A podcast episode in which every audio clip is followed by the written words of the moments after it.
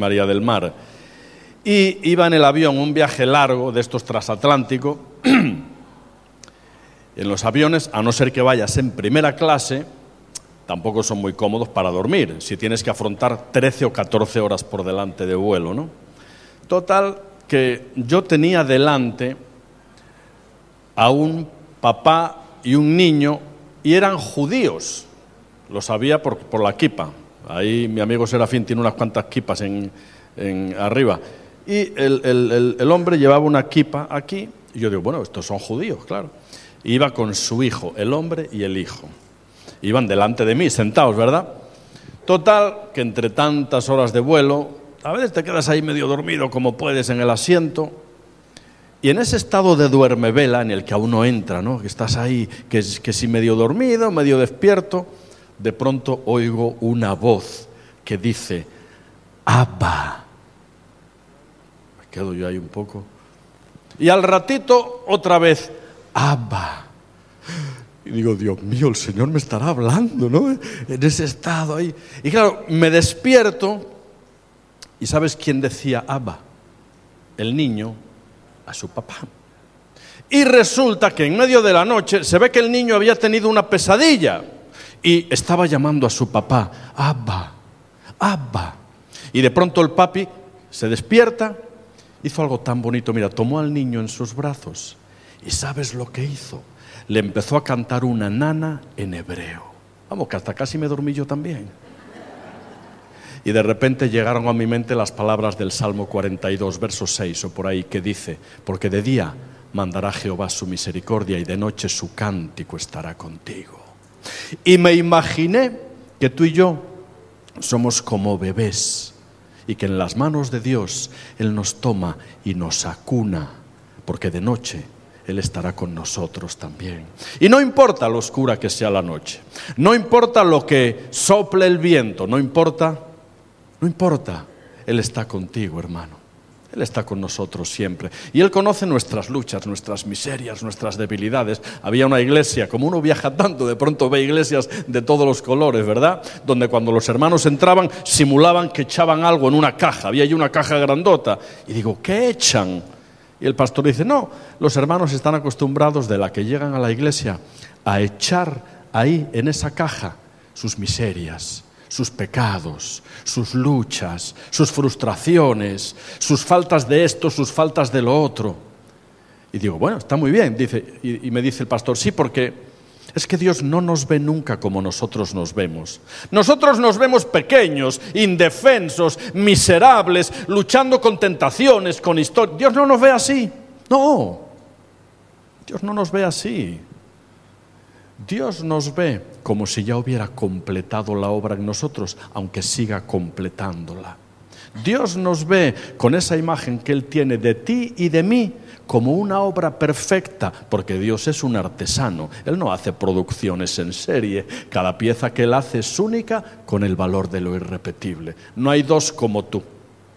¿Sabías eso? No hay nadie en esta tierra que pueda decir o hacer lo que tú tienes para decir o para hacer. Nadie, nadie, nadie. Nunca te compares. Las comparaciones son odiosas siempre, no vienen de Dios. Nunca te compares. Tú eres único y especial. Nunca lo olvides. Y Él no se acuerda de tus pecados, porque cuando uno reincide y cuando uno cae y cuando uno vuelve y parece que las viejas inercias de nuestra vida retornan y parece que siempre andamos luchando con lo mismo, a Dios cuando le pides perdón por algo y tú dices, esta es la, la eh, no sé, llevo 55 veces pidiéndole perdón por lo mismo, para Dios es la primera. Para Dios es la primera, porque Él dice que echa tus pecados al fondo del mar y nunca más los trae a la memoria. Tú sí, y estamos ahí, ¿verdad? No te preocupes, hermano, Él no terminó su obra en tu vida. Él no la terminó, Él sigue trabajando.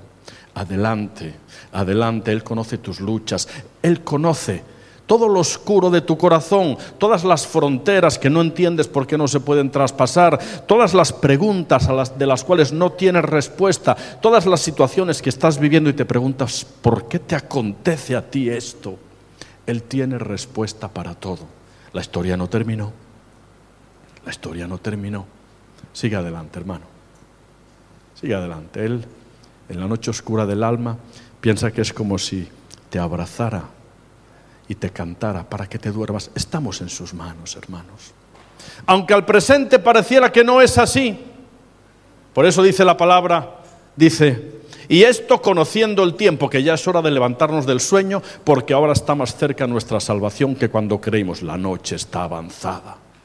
Se acerca el día. Desechemos pues las obras de las tinieblas y vistámonos las armas de la luz. Estamos en la última hora. Ayer lo mencionábamos, el refrán la hora antes del amanecer es la hora más oscura. Y en esa hora estamos, la más oscura, pero es la que precede al amanecer, la que precede a la segunda venida, la que precede al día glorioso, donde un día nuestro Señor ya no va a entrar en un pollino de asna y van a hacer, no, va a venir como el Rey glorioso. De hecho, va a venir como el novio engalanado con sus mejores galas para buscarnos a ti y a mí, su iglesia amada, y participar eternamente de las bodas del Cordero. Ese es el final de nuestra historia.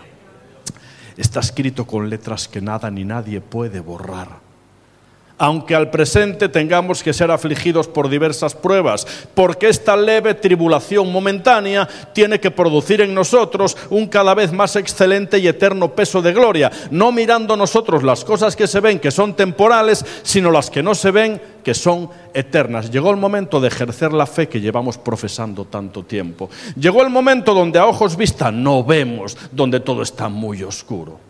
Estamos en ese momento, la última hora, la que precede al amanecer. ¿Cómo nos hallará la venida del Señor? ¿Cómo nos hallará? Nos tiene que hallar con la mano en el arado, creyendo en sus promesas. Y no voy a decirte negando nuestras miserias, pero no deteniéndonos mucho en ellas. No te mires mucho el ombligo, hermano. Lo que vas a encontrar de pronto no va a ser de lo mejor pero recuerda que Dios no te ve como tú te ves. Él te ve con esa imagen perfecta que tiene de ti porque Él sigue completando su obra en tu vida. La Biblia, lo mencionábamos ayer y hoy lo desarrollamos, tenemos que leerla, tenemos que vivirla y tenemos que entenderla en clave familiar. En clave familiar. Y en un mundo donde todo es tan frágil, tan volátil, tan pasajero, ¿verdad? En un mundo donde de pronto, que si el COVID, que si la economía de posguerra, que si las situaciones complicadas, que si la capa de ozono y el tiempo que está descontrolado, o sea, es que, vamos a ver, si miramos las cosas de aquella parte del cielo hacia abajo, uy, como esperanza, como que muy poquita, como que muy poquita, ¿verdad? Los jóvenes viven como nunca en la historia de la humanidad crisis que les están llevando al tristísimo hecho de que el suicidio empieza a ser primera causa de mortalidad en los jóvenes hoy en día, porque no tienen esperanza, porque este mundo no les puede ofrecer nada, porque todo es tan pasajero, tan frágil y tan volátil. Pero tú y yo tenemos la palabra profética más segura a la cual hacemos bien en estar atentos como a una antorcha que alumbra en lugar oscuro, porque el lugar está oscuro, hasta que el día esclarezca y el lucero de la mañana salga en nuestros corazones. En.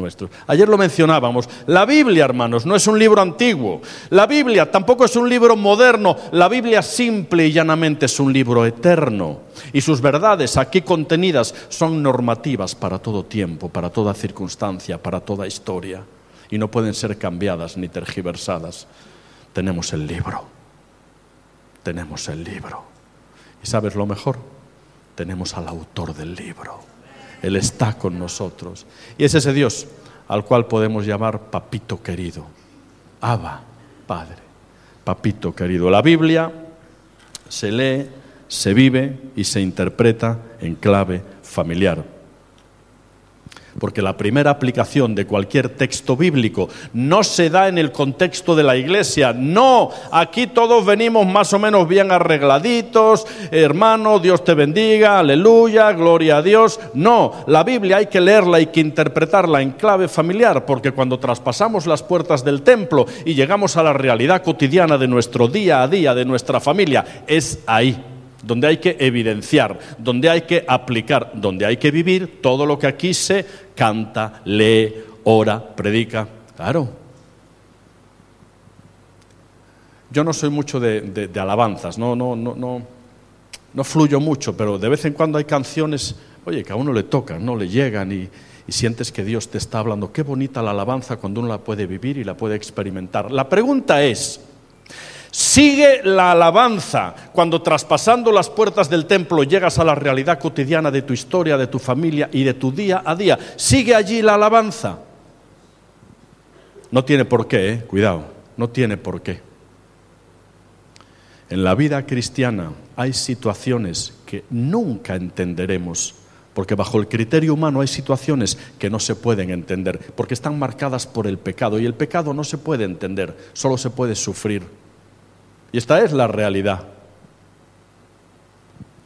Pero en la situación por la que puedas estar pasando, nunca te olvides que Dios está al control, que Él no es ajeno a nada de lo que te sucede. Tú no conoces el final de la historia, pero la palabra dice en Romanos 8:28 que todas las cosas, y cuando dice todas quiere decir todas, todas las cosas ayudan a bien. Y de alguna forma Dios utiliza nuestro sufrimiento para enseñarnos, para capacitarnos, para formarnos. Nos gustaría que fuera de otra manera, pero no es así. El sufrimiento a veces es el vehículo que Dios utiliza para acercarnos más a Él, para que seamos más dependientes de Él. Un día un papá, con esto del teletrabajo, ¿verdad? Estaba en casa, teletrabajando, pero la niña andaba por allí y no lo dejaba tranquilo y el padre tenía que terminar un informe y dice, bueno, ¿cómo me las arreglo para entretener a la niña al menos un par de horas y que pueda terminar yo el informe? De tal manera que el padre coge una revista que había allí, la abre, la revista grandota, y en las dos caras de la revista ve que había un mapa del mundo, de esos de antes, que estaba el, globo, los hemisferios y toda la cosa, un mapa del mundo. Y el padre dice, ya sé lo que voy a hacer, voy a cortar este mapa en 50 trocitos. Y voy a hacer como que un puzzle y se lo entrego a la niña y le digo, hija, es un puzzle, ármalo. Y seguro que la tengo entretenida, pero que un buen rato, ¿no? Bueno, total, que lo corta y le entrega y la niña a la media hora, que digo menos, llega el papi con el puzzle allí todo armado, pegado. Y el padre dice, hija mía, pero ¿cómo lo has conseguido? Hombre, ya sé que eres mi hija, pero ¿cómo has conseguido armar tan rápido? Y la niña le dice, papi, yo, yo no sé lo que tú estabas mirando, pero por la parte de detrás había una familia. Yo simplemente me dediqué a componer a la familia y luego le di la vuelta. Porque para arreglar el mundo hay que empezar por la familia, por la familia, porque la familia es el lugar donde adquieres las raíces de tu identidad. De la familia recibimos las claves con las que después interpretaremos la historia que vamos a vivir. La familia, como decíamos ayer, imprime un sello imborrable para toda la vida. Para toda la vida. Por eso la Biblia tenemos que leerla y vivirla e interpretarla en clave familiar. porque la familia se constituye en el primer banco de pruebas de la autenticidad o no de nuestra historia. Esa es la realidad. Y déjame decirte que donde más nos cuesta aplicar lo que aquí se lee, se ora, se canta y se predica es en la familia. Sí, porque aquí de pronto eh, tú hablas con un hermano, ¿no? Con una hermana. Ay, hermana, su marido, pero su marido, qué bella persona, siempre contento, siempre alegre. Y tú para tus adentros dices, ya, si lo vieras en casa. No somos los mismos, pero no es malo. ¿Sabes por qué? Porque en casa nuestra pareja nos conoce con nuestras luces. Tú de tu vecino conoces solo las luces, ¿eh? pero no conoces las sombras. Quien te conoce con luces y sombras es tu pareja.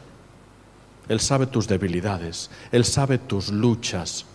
Y en casa, como decíamos ayer, tiene tendencia a manifestarse la parte más inmadura de nuestro carácter.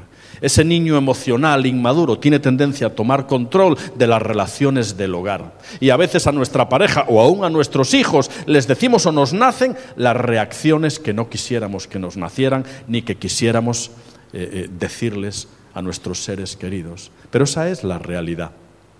En el hogar se revela todo lo que tiene que ser trabajado para ser cambiado. Por eso lo más difícil es aplicar, aplicar todo lo que aquí se lee, canta, ora y predica, aplicarlo dentro del hogar. Esa es la realidad. Pero es el primer lugar donde tenemos que empezar a aplicarlo y a vivirlo. Había un pastor por ahí que decía, bueno, es que hay muchas personas que tienen bulimia espiritual. Digo, ¿cómo es la cosa? Bulimia, sabes, es la enfermedad de, que tú comes, comes, comes, pero después vomitas. Por lo tanto, los nutrientes de lo que comes nunca llegan a beneficiar tu organismo porque enseguida lo vomitas. Y el pastor dice, hay creyentes que tienen bulimia espiritual. Aquí comen, comen, comen, comen. Y cuando llegan a casa vomitan. Y de repente una mala contestación, un mal gesto, una discusión en la pareja, una mala contestación a tu hijo, de tu hijo al padre, cosas de ese tipo. Y es como si fuéramos vomitando todo lo que aquí estamos aprendiendo. Por eso la aplicación es lo más importante. No basta con saber, con leer, no, mira, la palabra integridad es muy interesante. La palabra integridad se compone de dos términos, creencia y experiencia. Eso es ser íntegro. Ser íntegro es cuando tu creencia, teología, predicaciones, conocimiento de la palabra, cuando tu creencia es capaz de traspasarse a tu vivencia de la inteligencia al corazón, entonces hablamos de integridad. Y tú y yo tenemos que ser íntegros. Tenemos que tener una creencia, por supuesto, los valores de la Biblia, pero esa creencia hay que llevarla a la práctica, tiene que convertirse en experiencia. Y la combinación de creencia y experiencia se llama integridad. Un día le preguntaron a un físico matemático cuál era el valor numérico de un hombre. Y el físico respondió, bueno, si tiene integridad, su valor numérico es uno. Pero si además de integridad tiene conocimiento, le añadimos un cero, su valor numérico ya es 10.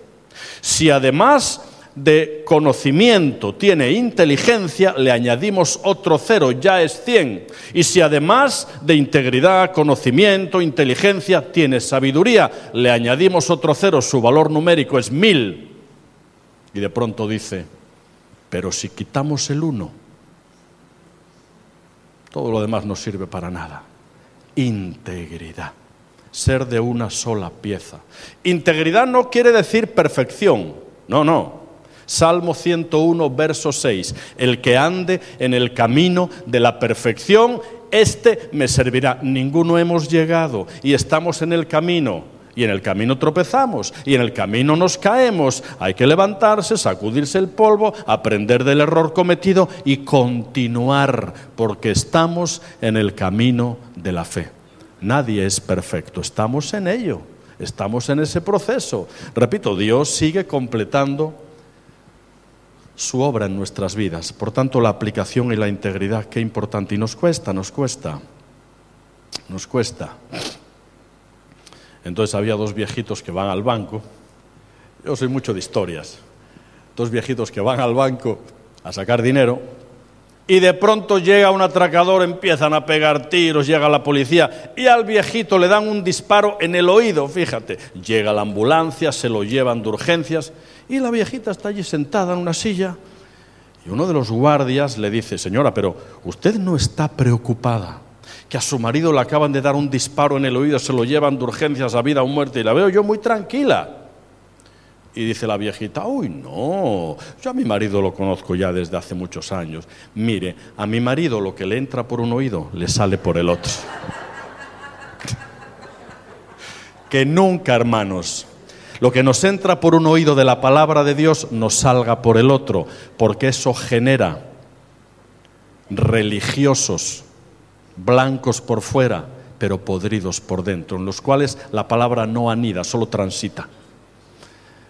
Personas que quizá pueden conocer la Biblia y los versículos y toda la historia, pero que no viven en integridad. Por lo tanto, la creencia nunca se convierte en experiencia. Y todos en mayor o menor medida podemos ser un poquitito así. Podemos entender, podemos conocer, pero nos cuesta aplicar, nos cuesta poner en práctica. Hay que seguir, hermanos. Hay que seguir, porque ese es el camino. ¿Verdad?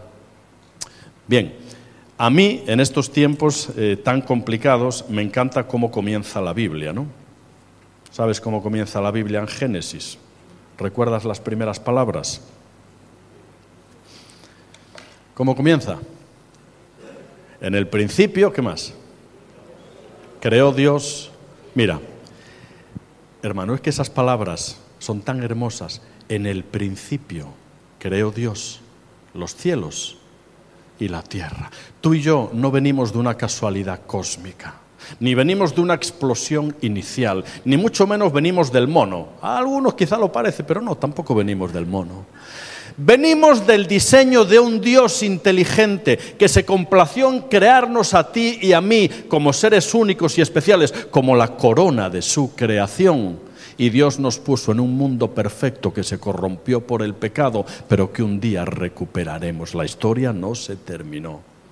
En el principio creó Dios los cielos y la tierra. Pero la tierra estaba desordenada y vacía. La palabra desorden en griego es caos.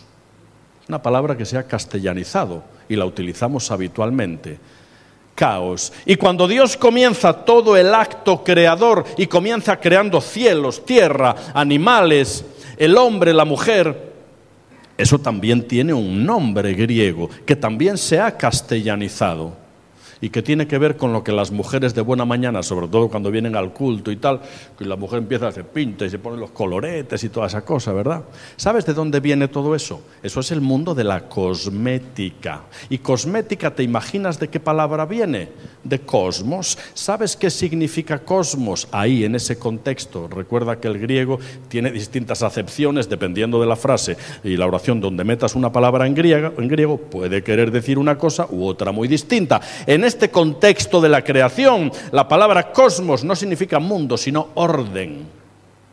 Orden. Mira qué interesante, del caos Dios creó el cosmos, del desorden Dios creó el orden. Y todo en esta tierra se rige por unos principios de orden que cuando se rompen o se tergiversan, todo entra en caos. Imagínate cómo está el planeta Tierra, porque el pecado produjo un efecto integral. ¿eh? Francis Schaeffer, un gran teólogo, hablaba de eh, el, pecado en forma integral, que produjo una crisis a todos los niveles, fractura. Él hablaba de las fracturas, ¿no? el marco teológico referencial, fractura psicológica, fractura sociológica, fractura ecológica, y él hablaba de cómo uno de los efectos del pecado es que el mundo iba a entrar también en crisis. El mundo como planeta Tierra. ¿eh? Mira, no hace falta ser ni cristiano para entender de forma muy clara que esta Tierra, el planeta Tierra, tiene los siglos contados, está en fase terminal, tiene un cáncer irrecuperable. O sea, es la realidad. Eso es producto del pecado. El pecado afectó de forma sistémica a todos los órdenes de la vida, del ser humano y de la propia creación. Por eso hoy, lamentablemente, hermanos, estamos recogiendo los frutos amargos y completamente podridos de un desorden que se inició en Génesis 3, cuando el hombre y la mujer decidieron no seguir las enseñanzas de Dios y derivaron por sus propios caminos y entró el pecado y todo lo que ya conocemos, ¿no? Y los primeros capítulos del Génesis ya nos hablan de la Biblia en clave familiar. De pronto Dios dice en Génesis 2.18, no es bueno que el hombre esté solo, le haré ayuda idónea. Y crea a la mujer. Ayuda idónea, sí, claro, porque, vamos a ver, Loide, ayuda idónea, alguien va a tener que fregar, lavar y planchar, ¿no? Ayuda idónea bajo una lectura superficial, podría dar la falsa idea de que la palabra ayuda idónea quiere decir como que de pronto aquí el varón es el rey del mambo y la señora, pues eso, una ayuda idónea. Nada más lejos de la realidad. Fíjate que la palabra ayuda idónea, que viene del latín adyugo, con el mismo yugo, ¿Recuerdas el yugo, el aparatico de madera donde meten los bueyes la cabeza para ir a la misma altura, a la misma dirección, a la misma velocidad? Pero en griego es más interesante, claro. La palabra ayuda idónea en griego comparte la misma raíz que se utiliza ahí en el Evangelio de Juan, capítulo 16, 15, 16, 17, para hablar del Espíritu Santo como el complemento ideal del creyente, como el consolador, el paracletos. comparte la misma raíz.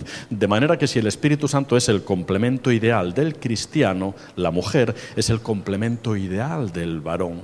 Claro, San Agustín eh, eh, espiritualizó un poco toda esta historia y él decía, la mujer no fue creada de la cabeza del hombre, lo cual indicaría superioridad, tampoco fue creada de los pies, lo cual indicaría inferioridad, fue creada del costado, indicando igualdad, y cerquita del corazón, indicando complementariedad. Qué bonito en teoría todo eso, ¿verdad? Pero cuando llegamos a la realidad de nuestras historias marcadas por el pecado, ahí viene lo complicado. Pero no te preocupes, no te acontece nada extraño.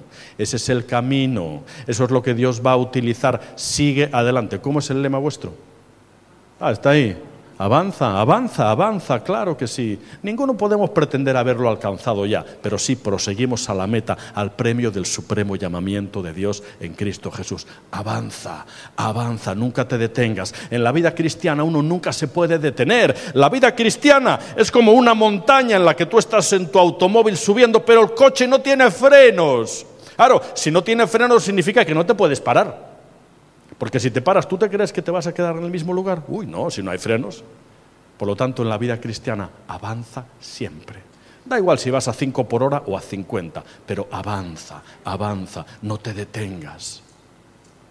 La Biblia en clave familiar y después de Génesis 2.18, donde Dios suple la soledad de Adán, llega Génesis 2.24, la institución del matrimonio. Por tanto, dejará el hombre a su padre, a su madre, se unirá a su mujer y serán los dos una sola carne. Y un señor en Colombia hace años me dice, pastor, pero yo no soy tonto.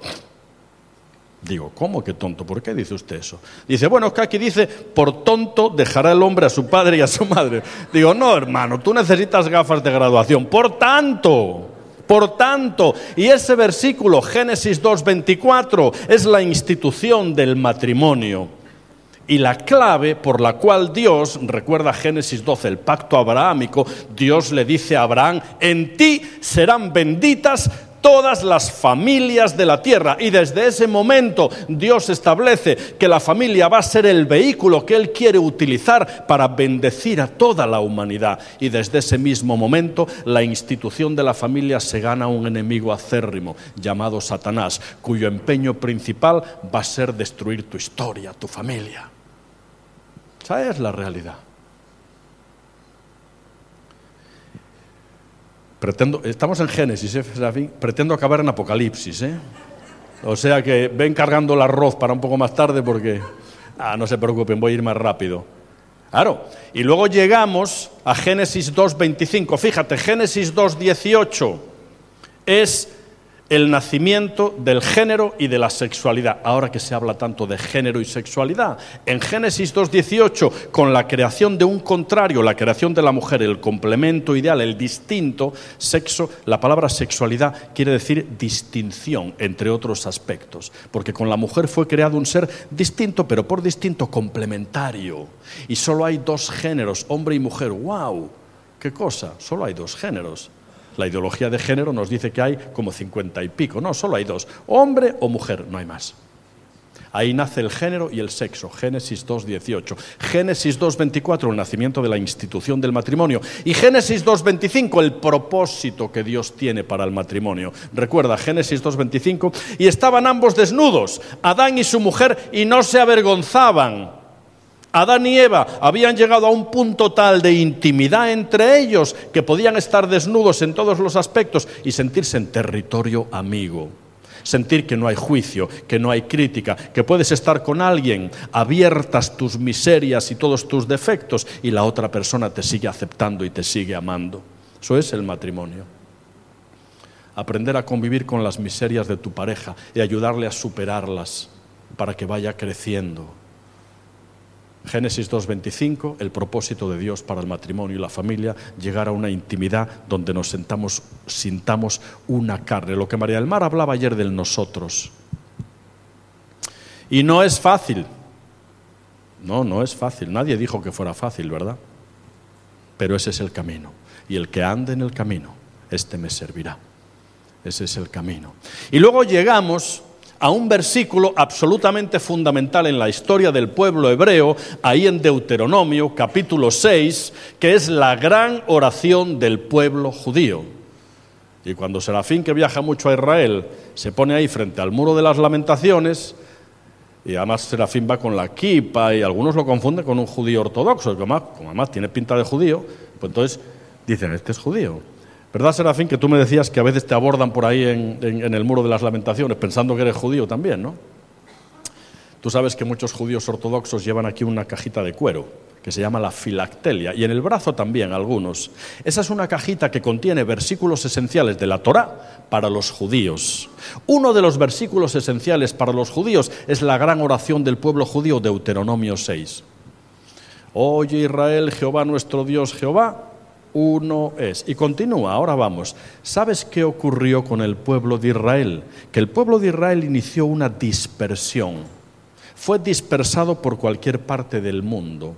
Y Dios, siendo conocedor de que su pueblo escogido iba a ser dispersado entre pueblos paganos, politeístas, que hacían sacrificios humanos, que tenían prostitución religiosa, de pronto Dios establece que el único lugar garante de las raíces de la fe y de la identidad iba a ser el hogar.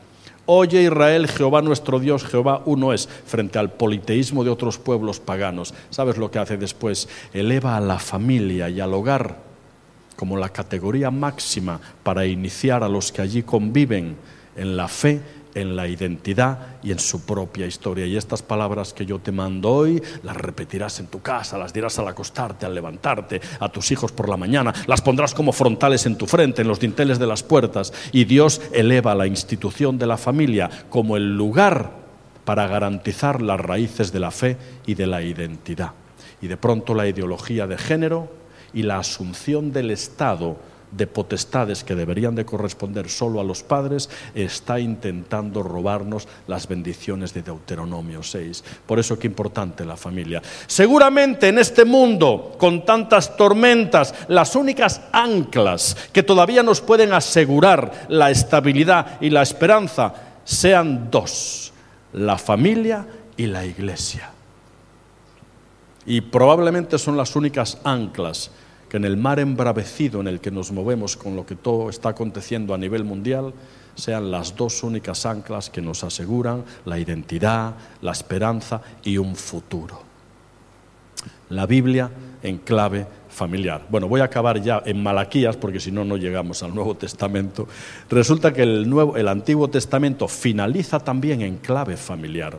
Las últimas palabras del libro de Malaquías son una profecía mesiánica y entonces ahí habla de Elías, prefigura de Cristo, y dice, Él hará volver el corazón de los padres hacia los hijos y de los hijos hacia los padres, no sea que yo venga y hiera la tierra con maldición. Esa es una palabra de la restitución futura del orden familiar. Y de paso ya estaba vaticinándose ahí que los padres se iban a rebelar con los hijos y toda la historia, ¿verdad?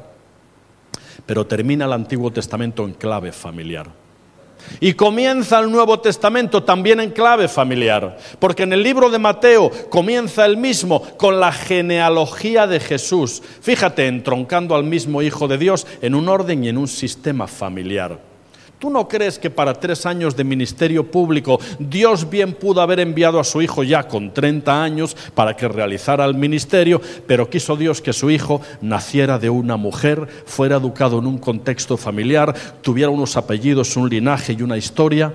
Porque Dios quería demostrarnos que lo que quiso para su Hijo, lo quiso para todos nosotros. Por eso las genealogías son tan importantes, porque nos hablan de sentido de raíz, sentido de dinastía familiar, sentido de pertenencia a un linaje, a una historia que es la tuya y la mía y la de nuestra familia. Qué importante. Y aún los requisitos que tanto en Timoteo como en Tito la palabra establece para aquellos que anhelen obispado, en ambos casos pasan porque esa persona tenga una familia en sujeción. Porque quien no gobierna bien su propia casa, ¿cómo va a gobernar, verdad, la casa de Dios? La religión pura y sin mancha es esta, atender a los huérfanos y a las viudas en sus tribulaciones y guardarnos sin mancha del mundo. Claro, las viudas no tenían seguridad social en aquel tiempo. Una mujer se quedaba viuda y se quedaba desamparada. De ahí la obligación de parientes cercanos de incluirla en su círculo familiar para que tuviera sustento, abrigo y toda la historia, ¿no? Pero dice atender a los huérfanos y a las viudas. ¿Tú sabes lo que vincula a un huérfano y a una viuda? ¿La ausencia de quién? Del marido para la viuda y del papá para el huérfano. Qué importante la figura del varón. Qué importante. Y hoy en día el hombre tiene miedo de ser hombre y la mujer con ser mujer no tiene bastante. No lo digo yo, esto lo dice un sociólogo muy reconocido que se llama Lipovetsky. Hace muchos años él dijo eso y esa es una gran verdad. Este feminismo radical pretende combatir el machismo histórico que lo hubo, pero con las mismas armas. Y ahora tenemos un embrismo. Y eso es lamentable. Eso trastoca el orden de Dios, como tantas cosas en esta sociedad. Y la Biblia, ya lo hemos mencionado, finaliza también en el libro de Apocalipsis con la mejor parte. Ahí ya vamos a comer la tarta. Finaliza con las bodas del Cordero. Ese es el final de la Biblia, en clave familiar y en un banquete continuo. Por eso la Biblia, desde el Génesis hasta el Apocalipsis, hay que vivirla en clave familiar, hermanos. Esa es la clave. Esa es la clave. Pero para poder tener familias estables, para poder ser buen padre, buen esposo, primero tenemos que ser buen hijo de Dios o hija de Dios. Esa es la clave. Esa es la clave. La conexión con la cepa, la conexión con Dios es lo que nos asegura que en los roles distintos que podamos ejercer como padre, madre, esposo, esposa, hijo, hija, demos la talla, la conexión, la intensidad de la conexión con Dios. Recuerdas a Marta y María, ¿verdad? Todos somos un poco como Marta y María, ¿eh? Claro, la hospitalidad judía exigía que al invitado había que darle máximas atenciones había que recibirlo en el hogar, había que darle un poco de, aceite aromatizado para recibirlo en casa, había que sentarlo en el reclinatorio, los alimentos preparados, había que lavarle los pies. Claro, eso es lo que hacía Marta. Oye, ¿tú crees que lo que hacía Marta era malo? No, hombre, es que era bueno. Lo que hacía Marta era bueno. La hospitalidad judía exigía todo eso. Era bueno. Pero fíjate, las personas que no conocen a Dios, que no son cristianas, tienen que escoger entre lo bueno y lo malo. Tú y yo no. Oh, no. Tú y yo no. Tú y yo tenemos el listón un poquitito más elevado. Tú y yo tenemos que escoger entre lo bueno y lo mejor. Lo que hacía Marta era bueno, pero no era lo mejor. ¿Sabes qué era lo mejor? Lo que hacía María, sentarse a los pies de Jesús. Porque no hay lugar más alto, porque no hay lugar más grande que estar a sus pies.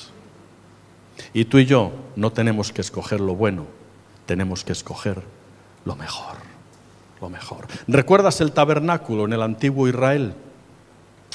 La tienda que había que montar y desmontar a medida que el pueblo hebreo avanzaba por el desierto, tenía dos partes principales, el lugar santo y el lugar santísimo separados por una cortina inmensa, bordados en oro y grana, dos arcángeles, rango superior de los ángeles, con las alas abiertas, custodiando y separando el lugar santo del lugar santísimo. De tal manera que cuando un judío llegaba al tabernáculo, primero pasaba por el altar del holocausto, donde según el pecado que hubiera cometido eh, se sacrificaba un palomino, un cordero, o un buey, y después de pasar toda esa historia, el sacerdote de los de la tribu, tribu de Leví, se lavaba las manos en la fuente y entraba al lugar santísimo, perdón, al lugar santo.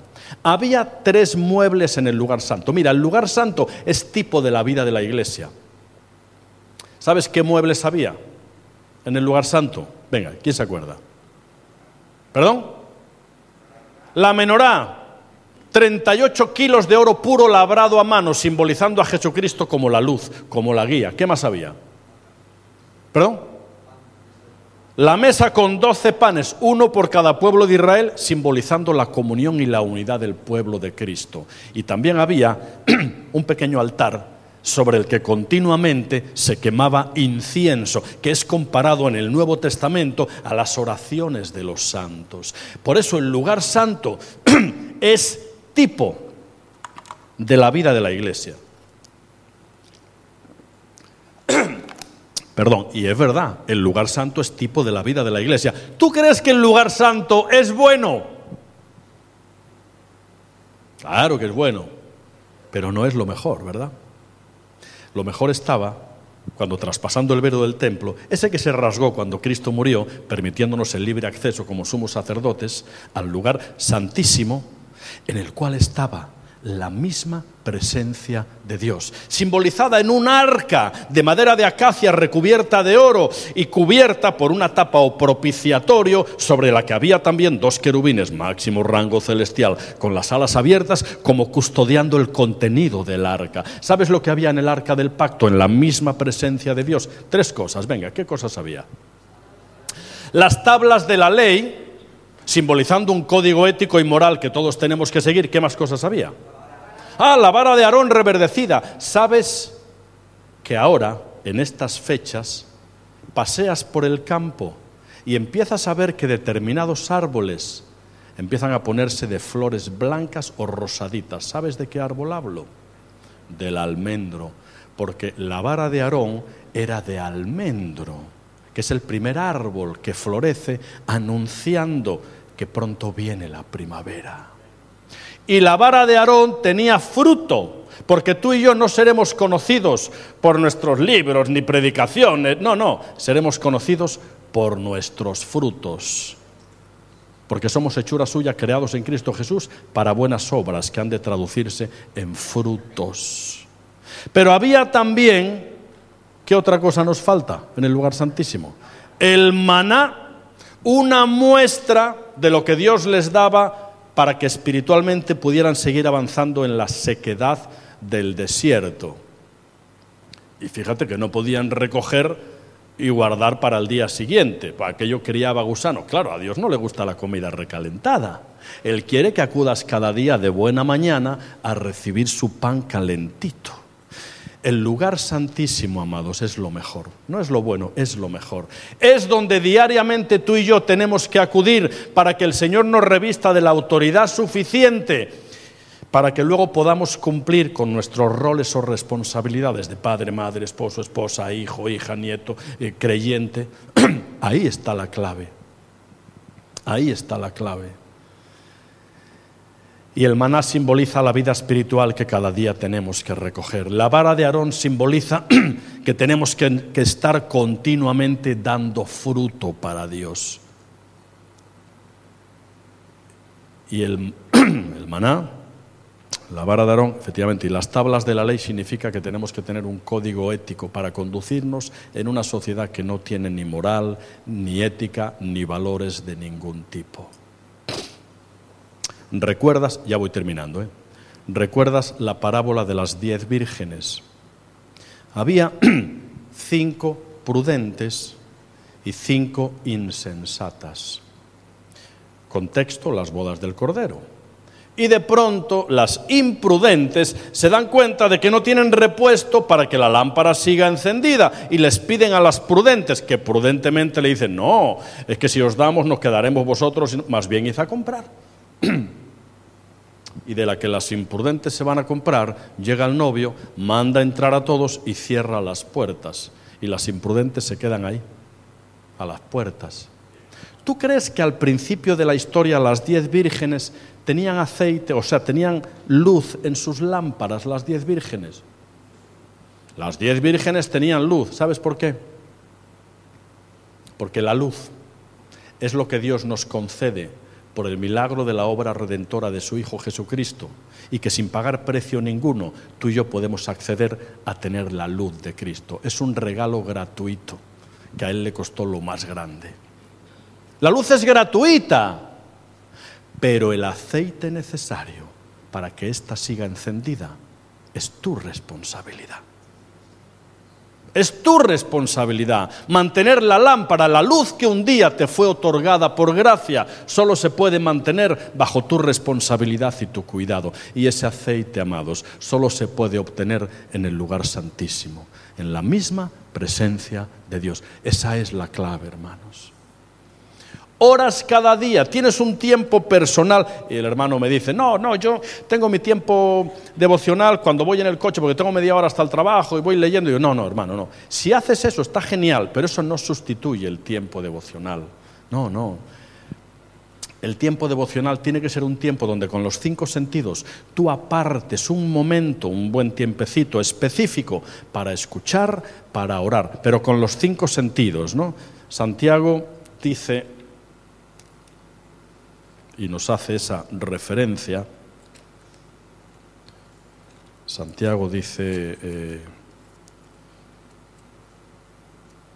así, a ver si lo encuentro.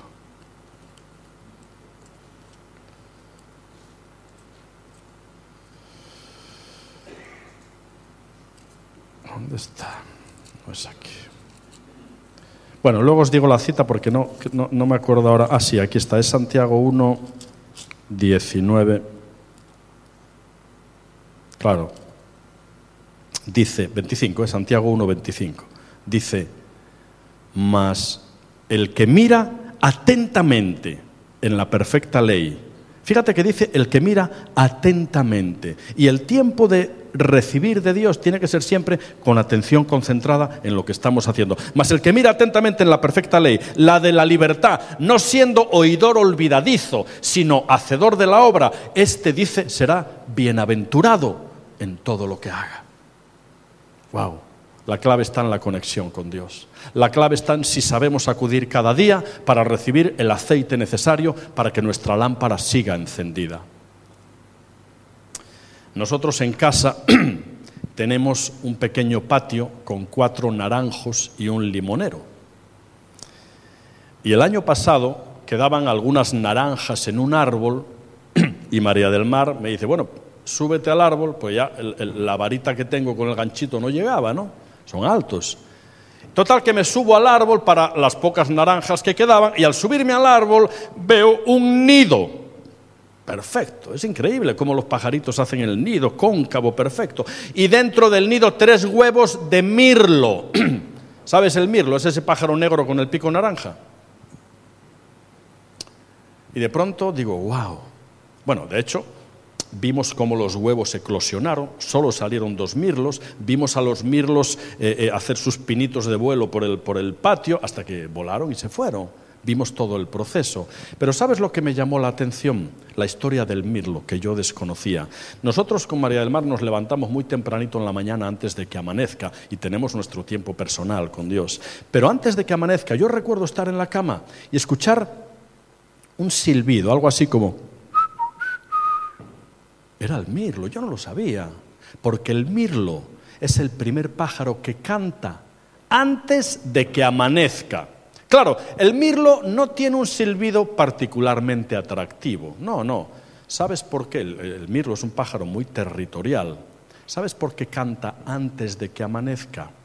Porque cuando amanece, todo el resto de los pájaros se ponen a cantar. Y como no tiene un canto especialmente atractivo ni intenso, el mirlo canta antes del amanecer para que otras voces no apaguen la suya propia. Y Dios me habló. Y me dijo, así tienes que hacer cada día. Antes de que otras voces apaguen la mía, búscate un tiempo tranquilo y escucha el silbo apacible de mi palabra. Qué importante, hermanos. Qué importante. Al igual que el mirlo, tú y yo tenemos que acudir cada día a la presencia de Dios para escuchar lo que nos tenga que decir. Porque cuando comienza el día, otras voces, otras preocupaciones, otras cosas van a ahogar la voz de Dios. Por eso qué importante, hermanos, acudir a la palabra cada día, darnos cuenta de que separados de Él, nada podemos hacer y reconocer que en nuestras vidas diariamente necesitamos el maná de su palabra, que solo se puede obtener entrando en el lugar santísimo y en la presencia